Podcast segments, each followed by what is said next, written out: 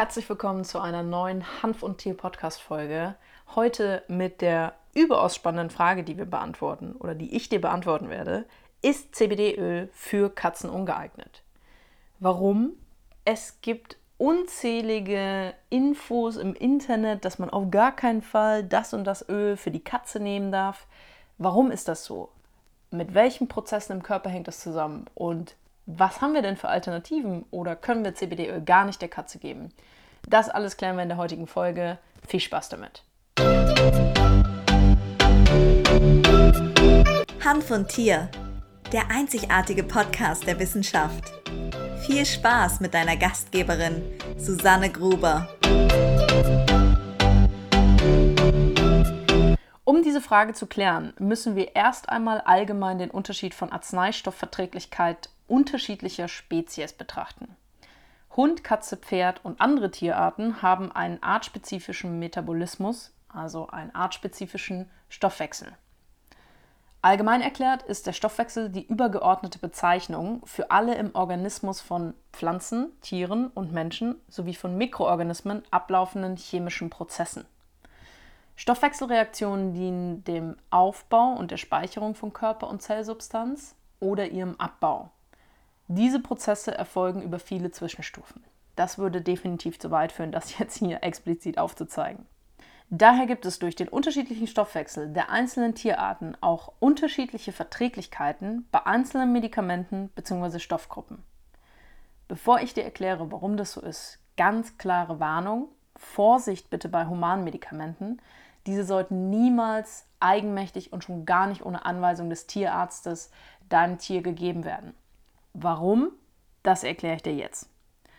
Die sogenannte Pharmakogenetik beschäftigt sich mit dem Einfluss der unterschiedlichen genetischen Ausstattung von Patienten auf die Wirkung von Arzneimitteln. Und wir wissen, dass die Katze einen sogenannten UDP-Glucuronyltransferase-Defekt hat. Katzen aller Rassen weisen eine unvollständige Glucuronidierungsfähigkeit für gewisse Substanzen wie zum Beispiel Terpene oder Phenole auf. Glucuronosyltransferase oder UDPG, das sind Enzyme. Diese Enzyme sind wichtig beim Abbau von Stoffen und schädlichen Stoffen im Körper. Problematische Wirkstoffe für die Katze, die gibt es und die schauen wir uns jetzt mal an. Und zwar Sämtliche Phenole lösen bei allen Katzenarten unterschiedlich starke Vergiftungssymptome aus. Wenn ich sage alle Katzenarten, dann sprechen wir auch von Großkatzen, also auch der Löwe oder der Tiger sind davon betroffen. Wir haben zum Beispiel Paracetamol, das ist dir sicherlich bekannt als Schmerzmittel. Phenacetin ist auch ein Schmerzmittel und hat auch eine fiebersenkende Eigenschaften. Und Propofol ist ein bekanntes Narkotika, was gerne und häufig bei Hundenarkose angewendet wird. Das sind zum Beispiel mögliche Phenole, die mit Bedacht oder eben mit möglichen Vergiftungssymptomen bei der Katze dann auftreten können. Auch folgende Wirkstoffe können bei unsachgemäßer Dosierung zu Vergiftungssymptomen führen. Da haben wir zum Beispiel den Wirkstoff Caraprophen. Ist vielleicht Hundebesitzern ein Begriff aus Rimadyl. Rimadyl ist ein Schmerzmittel, was häufig beim Hund angewendet wird. Morphin.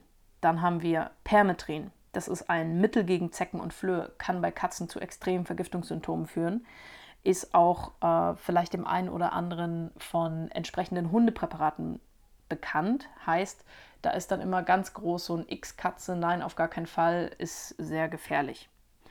Und zu guter Letzt haben wir zum Beispiel auch noch das Teebaumöl. Es gibt zum Beispiel auch Acetylsalicylsäure, die ist nicht von diesem Defekt betroffen, aber vom Glycinkonjugationsdefekt. Acetylsalicylsäure ist dir sicherlich ein Begriff, das ist nämlich der Wirkstoff aus der Aspirin.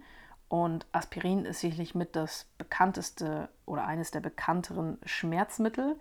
Lustigerweise ist Aspirin genauso wie Tempo eigentlich nur eine Markenbezeichnung. Und äh, naja, trotzdem ist es jedem ein Begriff. Diese Acetylsalicylsäure wird auch nur langsam von der Katze abgebaut. Schauen wir uns mal kurz die Symptome einer möglichen Paracetamolvergiftung an. Erste Anzeichen einer Paracetamolvergiftung treten erst 12 bis 36 Stunden bei fortgeschrittener Leberschädigung auf. Das ist schon sehr kritisch. Mögliche Vergiftungssymptome können zum Beispiel Blut im Urin, Gelbsucht, Blutarmut, Verfärbung der Schleimhäute durch Sauerstoffmangel, Leberschäden, Atemnot, stark beschleunigter Herzschlag oder Ödeme. Das sind Flüssigkeitsansammlungen, die zum Beispiel am Kopf oder am Pfoten auftreten können. Es ist also so, dass Katzen und andere Tierarten gewisse Stoffe unterschiedlich gut vertragen. Faktisch ist es leider wieder einmal so, dass wir nicht 100% spezifische wissenschaftliche Studien haben. Die Terpenunverträglichkeit der Katze wird mit einer mangelhaften Glucuronidierung erklärt. Berichte über die Unfähigkeit der Katze, Medikamente und gewisse Stoffe zu glucuronidieren, stammen aus meist wissenschaftlicher Literatur von vor fast 60 Jahren oder vor über 60 Jahren. Seitdem haben verschiedene Studien festgestellt, dass dieser Mangel bei Katzen nicht auf alle glucuronidierten Medikamente zu verallgemeinern ist, sondern von der Arzneimittelstruktur abhängt. In pharmakologischen Texten und anderen Quellen wird häufig eine mangelnde Glucuronidierung als Ursache für die Giftigkeit oder die Notwendigkeit einer sogenannten Dosisreduktion von glucuronidierten Arzneimitteln bei Katzen angeführt. Allerdings, und das ist eigentlich der interessante Part, ohne angemessene Begründung. Also keiner erklärt, warum ist das so oder was sind eben die Mechanismen, die diese Begründung oder die, die diese Vermutung hervorbringen. Faktisch wissen wir also Folgendes. Katzen können gewisse Wirkstoffe nur langsam oder kaum verstoffwechseln und deswegen ist bei gewissen Stoffen einfach Vorsicht geboten. Kommen wir zurück zur Eingangsfrage. Dürfen Katzen also kein CBD-Öl bekommen? Ja, nee, also es ist folgendermaßen. Katzen können Terpene nur schlecht bzw. sehr langsam verstoffwechseln. Und Daher wird oftmals im Internet oder eben von verschiedenen Leuten empfohlen, dass man Katzen kein Vollspektrum CBD-Öl geben sollte. Was ist ein Vollspektrum CBD-Öl? In einem Vollspektrum CBD-Öl sind extrahierte Blütenblätter, manchmal auch Stängel, kommt darauf an, wie genau man das vorher vorbereitet hat. Und diese Blüten werden extrahiert. Und in den Blüten, wenn ich das nicht trenne oder nicht weiter isoliere, haben wir verschiedenste Cannabinoide wie CBD, CBDA, CBG, CBN, THC in ganz geringen, äh, ganz geringen Mengen. Und wir haben aber natürlich auch Terpene und Flavonoide. Das sind ganz natürliche Inhaltsstoffe, die kommen einfach im Hand vor. Und wenn ich da eine Blüte extrahiere, habe ich das in einem sogenannten Vollspektrumöl am Ende des Tages auch im Produkt. So, nun ist es generell aber so, dass Katzen nicht alle Terpene schlecht vertragen oder nicht so gut vertragen, sondern es gibt dort Unterschiede. Wenn dich das interessiert, wenn du dazu ganz spezifisch mal eine Info haben willst, schreib mir gerne bei Instagram, die Susanne Gruber, schick mir dann eine DM, dann mache ich gerne mal eine Folge darüber, wo ich einfach erkläre, welche Terpene sind denn, soweit wir es wissen, ganz okay und welche sollte man auf jeden Fall meiden. Also da kommen wir wieder zum Teebaumöl von vorhin zurück. So, wie viel Terpene sind denn in einem Vollspektrumöl drin? Das wissen wir nicht. Es wird auch nicht getestet, weil es sind flüchtige Inhaltsstoffe. Wenn du mehr zu dem Thema Terpene erfahren möchtest, letzte Woche gab es eine großartige Folge, ganz explizit nur über Terpene, Interviewfolge mit dem lieben Jens. Da haben wir über genau diese Basics gesprochen. Was sind Terpene? Ähm, wie kann man die anwenden und so weiter und so fort. Und es ist ganz entscheidend, dass wir bei freiverkäuflichen CBD-Präparaten einfach keinerlei Wissen darüber haben. Also ich kenne niemanden, der in seinem CBD-Extrakt irgendwie testen würde, wie viele Terpene da drin sind. Und dann haben wir auch noch mal als nächstes in Anführungszeichen Problem, welche Terpene sind denn da drin? Weil, warum oder wie kommt es zustande? Wenn ich auf einem Nutzhandfeld von einem Hektar Tausende, Zehntausende Pflanzen stehen habe, dann hat jede Pflanze ein unterschiedliches Terpenprofil. Das kann ganz unterschiedliche Faktoren haben, die das beeinflussen, warum sich das je nach Sorte oder eben in einer Sorte auch unterschiedlich entwickeln kann. Das heißt, um überhaupt eine Aussage treffen zu können, sind denn zum Beispiel in diesem spezifischen CBD-Öl vom Hersteller X, welche Terpene sind da drin und in welcher Menge, müsste man es testen. Wir Menschen vertragen Terpene ja aber gut, also gibt es aktuell keine Notwendigkeit. Und da wir einen Unterschied haben, ob ich sage, ich habe ein frei verkäufliches Präparat, was man theoretisch an jeder Tankstelle kaufen könnte, ja, oder ich habe ein Medizinprodukt, was vielleicht auch ein Zulassungsverfahren hatte, Da kann ich mir gut vorstellen, dass wir irgendwann wissen, okay, wir haben dieses Terpenspektrum und das ist explizit in diesem Extrakt dann auch drin. Und dann könnte man als Katzenbesitzer auch wirklich einen guten Eindruck haben, macht es Sinn, dass ich das meiner Katze gebe oder nicht. So. Was haben wir als sichere Alternative oder was, was haben wir denn für Möglichkeiten bei der Katze anzuwenden? Und in, in der Aussage wird immer empfohlen, dass man bei einer Katze ausschließlich ein CBD-Isolat anwendet. Was ist der Unterschied zu einem Vollspektrumöl? Bei einem CBD-Isolat habe ich quasi nur ein Hanfsamenöl, ein Olivenöl, ein MCT-Öl als Trägeröl. Und dazu kommt dann zum Beispiel eine 5%ige CBD-Isolatlösung. Heißt äh, 500 Milligramm, 600 Milligramm, 1000 Milligramm, was auch immer der Hersteller da so reinmacht. CBD-Isolat ähm, bedeutet, ich habe dann nur ein, ein Pflanzenöl oder vielleicht bei manchen tierischen Produkten auch ein Fischöl als Trägeröl und CBD. Das heißt, ich habe weder andere Cannabinoide da drin, ich habe keine Terpene da drin und ich habe auch keine Flavonoide da drin. Das ist nur Öl plus ähm, CBD-Isolat. Das kann natürlich dann genauso schmerzlindernd und entzündungshemmend eben die Eigenschaften, die CBD mitbringt, kann das entfalten. Das ist gar, kein, gar keine Frage. Rechtlich sind wir da aber sehr, sehr schwierig. Das bedeutet, rechtlich sind CBD-Isolate beim Tier nicht zulässig. So, das muss dich als Anwender aber erstmal nicht interessieren. Das ist eigentlich nur interessant für jemanden, der das als Firma auf den Markt bringt. Ähm, da gibt es auch bisher quasi keine tatsächlich zugelassenen Tierarzneimittel, die entsprechend dann zum Beispiel mit einem Isolat gearbeitet werden. Ähm, das heißt, alles, was frei verkäuflich angeboten wird, ist rechtlich nicht in Ordnung. Muss man aber dazu sagen, wo kein Kläger, da kein Richter. Das heißt, solange da jetzt kein ähm, Amtstierarzt um die Ecke kommt und sagt, ach Moment, das dürfen Sie ja gar nicht verkaufen, könnt ihr einfach das Produkt X irgendwo erwerben. Wichtig bei einem CBD-Isolat ist meiner Meinung nach extrem auf die Qualität zu achten. Warum? Meines Wissens werden viele Isolate gerade sehr, sehr günstig in Asien eingekauft. So, und natürlich ist da nicht alles per se schlecht, aber ich kann mit sehr hoher Wahrscheinlichkeit sagen, dass viele der Hersteller die Isolate, die sie dann kaufen, nicht nochmal kontrollieren. Das heißt, die wissen dann nicht, zum einen, stimmt denn da das, der CBD-Gehalt, also habe ich wirklich 99,9 Prozent oder was mir eben der Verkäufer dann angeboten hat. Und sie wissen auch nicht, gibt es da eben irgendwelche Art von Verunreinigung. Das heißt, mögliche Verunreinigungen können dann natürlich zum Beispiel auch gewisse Schadstoffe sein, ja? Äh, Pestizidrückstände. Und eben all solche Sachen wollen wir ja nicht in einem gesundheitsbezogenen Produkt haben. Das heißt, wenn du eine Katze hast, wenn du ein CBD-Isolat für die anwendest, dann informier dich da wirklich gut beim Hersteller direkt. Frag den einfach Löcher im Bauch, dafür ist der ja da. Also der muss ja über sein Produkt Auskunft geben können.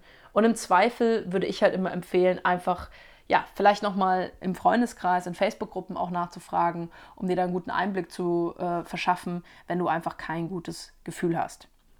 Kommen wir zum Punkt, wo kann CBD bei der Katze helfen? Das ist genauso wie beim Hund, ist genauso wie beim Menschen. Es kann natürlich eine schmerzlindernde Eigenschaft haben, bei Entzündungen, entzündungsbedingten Schmerzen unterstützen, bei Allergikern, bei Hauterkrankungen, äh, das Immunsystem im Allgemeinen ein bisschen boosten.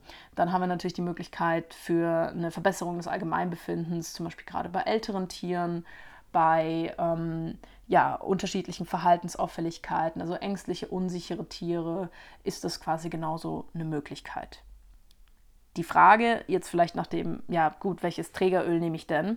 Ganz ehrlich, meiner Meinung nach, gerade bei, bei der Katze ist es komplett Schnurz. Also, ähm, es gibt unterschiedliche Hersteller, die auf ihr Trägeröl, also zum Beispiel Hanfsamenöl, MCT oder ähm, Olivenöl schwören und sagen, ja, das funktioniert dann so und so viel besser. Gerade bei der Katze, also jeder, der eine Katze hat, weiß, wovon ich spreche, haben wir aber natürlich immer die Situation, dass gerade Katzen einfach sehr kritisch sind mit dem, was sie in ihrem Napf vorfinden. Das heißt, in dem Fall würde ich einfach sagen, vollkommen Schnurz, kauf einfach irgendein Öl, was, ein, was eine gute Qualität hat, probier es aus. Auch bei der Katze ist es natürlich ideal, wenn man es vielleicht irgendwie möglichst über die Schleimhaut eingeben kann. Also äh, ja, ich sag mal so, bevor du jetzt mit verstümmelten Armen und ähm, Gesichtsverletzungen endest, weil du jeden Tag zweimal mit deiner Katze kämpfst, um da irgendwie ein, zwei Tropfen CBD reinzubekommen, würde ich generell empfehlen, mach es einfach übers Futter. Wenn du jetzt einen sehr kooperativen Stubentiger hast, würde ich sagen, probier es einfach mal aus. Vielleicht steckt das vom Finger ab. Ähm, vielleicht kannst du es auf, aufs, aufs Näschen tropfen und die Katze schlägt sich dann selber ab. Das muss man einfach ausprobieren. Da würde ich aber den geringsten Weg der, ähm, des Widerstandes einfach wählen. Unterschied zwischen der Aufnahme über die Schleimhaut und der Aufnahme über den Magen-Darm-Trakt ist natürlich, dass über die Schleimhaut ist CBD wesentlich schneller da, wo ich es haben will. Und es geht eigentlich auch fast nichts an der ähm, Wirkung von Cannabidiol ver verloren.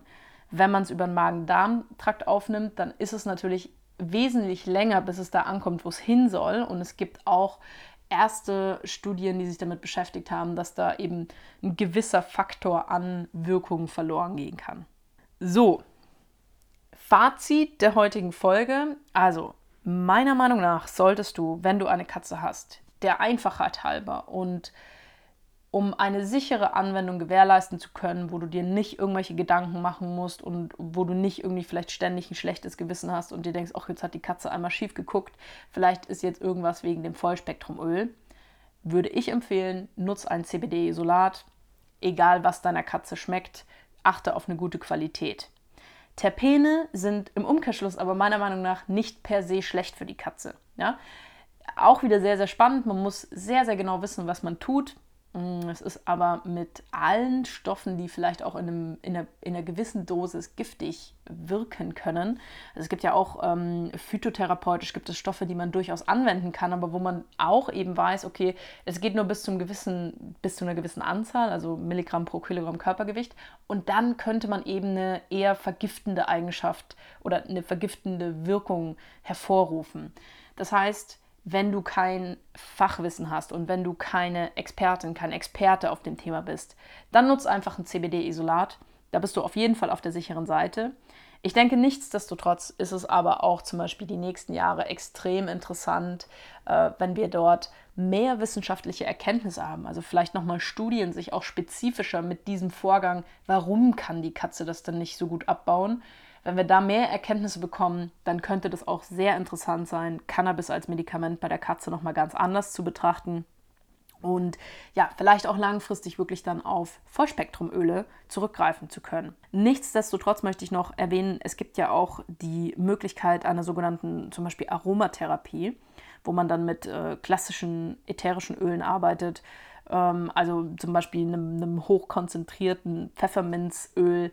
Ähm, das ist allerdings auch wirklich mit Vorsicht zu genießen bei Tieren. Heißt, es ist, wie gesagt, Terpene sind per se nicht schlecht, aber es gibt eben auch dort extreme Qualitätsunterschiede in den Produkten und eben auch stellenweise so Art Verunreinigungen, die dann letzten Endes nicht wirklich förderlich für die Tiergesundheit sind. Ähm, für all solche Produkte würde ich natürlich immer empfehlen, das einfach möglichst gut irgendwo zu verstauen. Also wenn du jetzt zum Beispiel selber ab und zu mal ätherische Öle verdampfst, vielleicht um auf Nummer sicher zu gehen, einfach in einem Raum, wo dein Tier nicht so ist oder eben danach auch wieder zu lüften. Ähm, das, das können möglichst, Möglichkeiten sein, einfach auch dein Tier zu schützen. Und was ich dir sehr, sehr gerne auch noch mitgeben möchte, sind also möglichst bekannte Symptome, die wir bei einer äh, Vergiftung durch ätherische Öle bei der Katze kennen, können zum Beispiel Übelkeit mit oder ohne Erbrechen sein, Durchfall, Sabbern, Koordinationsprobleme oder eine richtige Benommenheit. Und abschließend möchte ich gerne noch den Vergleich nochmal ziehen, damit du vielleicht auch verstehst, wie ich das meine. Also ich möchte überhaupt niemanden dazu forcieren, irgendetwas anzuwenden, was mit Vorsicht zu genießen ist. Aber faktisch ist es so, dass wir, wenn wir über Cannabis in der Tiermedizin sprechen, auch immer noch die Lehrmeinung haben, also in der Tiermedizin, dass Marihuana und Cannabis giftig für Tiere ist. Und wenn wir uns neuere Studien anschauen, wenn wir uns Erkenntnisse und vor allem auch Arbeitsweisen von Tierärzten in den USA, in Kanada, in den Staaten, wo Cannabis tatsächlich schon legal verfügbar ist, anschauen, dann stellen wir fest, dass man einfach ein, eine, man muss einfach wissen, wie man es anwenden kann, ja, weil besonders Hunde, habe ich schon mal in vorherigen Folgen erwähnt, eben eine extreme Sensibilität gegenüber dem, der berauschenden Eigenschaft von THC haben. Nichtsdestotrotz ist aber gerade auch THC extrem interessant in der medizinischen Anwendung und auch extrem interessant in der medizinischen Anwendung bei Haustieren. Ähm, ich bin sehr gespannt, was wir da die nächsten Jahre noch rausfinden. Terpene ist für mich absolut gleichbewertend. Ähm, das heißt, wir haben hoffentlich in den nächsten Jahren ganz, ganz spezifische Erkenntnisse und können immer besser wirklich auch für einzelne Erkrankungen dann Cannabinoide und Terpene oder vielleicht bei der Katze einfach nur Cannabinoide entsprechend anwenden, um einen möglichst umfangreichen Effekt zu erzielen. Ja, ich hoffe, ich konnte dir heute einen guten Überblick verschaffen, warum eben dieser Mythos besteht, dass Katze, Katzen nicht so unbedingt CBD-Öl vertragen, beziehungsweise Katzen einfach eine gewisse Terpenunverträglichkeit haben. Wenn du noch Fragen zur Folge hast, dann schreib mir bitte bei Instagram eine DM. Du findest mich dort unter die Susanne Gruber. Einmal alles zusammengeschrieben. Ich würde mich freuen, wenn wir uns da generell wiedersehen und du mich einfach abonnierst und wir auch gerne miteinander interagieren.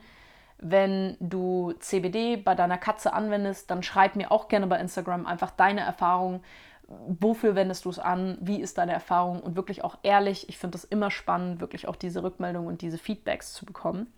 Und nächste Woche hören wir uns mit einer neuen Folge. Ein sehr, sehr spannendes Thema, was ich mir überlegt habe. Und zwar geht es so ein bisschen um die rechtliche Situation von Cannabidiol in Europa bleibt spannend. Es ist mal wieder irgendwie so das Thema CBD-Verkaufsverbot im Raum. Wenn man sich mit der Hanfbranche beschäftigt, dann ist das eigentlich nichts Neues. Das ist so gefühlt alles halbe Jahr kommt das Thema mal auf und dann sind alle irgendwie kurz aufgeschreckt und irgendwie ist bisher aber noch nicht wirklich was Schlimmes passiert und glücklicherweise muss man, muss man dazu sagen. So, ich wünsche dir erstmal eine fabelhafte Woche. Lasst es euch gut gehen. Wie gesagt, wenn noch Fragen sind, schreibt mir gerne bei Instagram und ähm, wir hören uns nächste Woche Montag, immer 6 Uhr morgens. Bei Spotify und bei Apple Podcast geht die neue Podcast-Folge online und ab Nachmittag 16.30 Uhr dann auch bei YouTube. Und ich sage vielen, vielen Dank, dass du zugehört hast. Wir hören uns nächste Woche. Bis dann.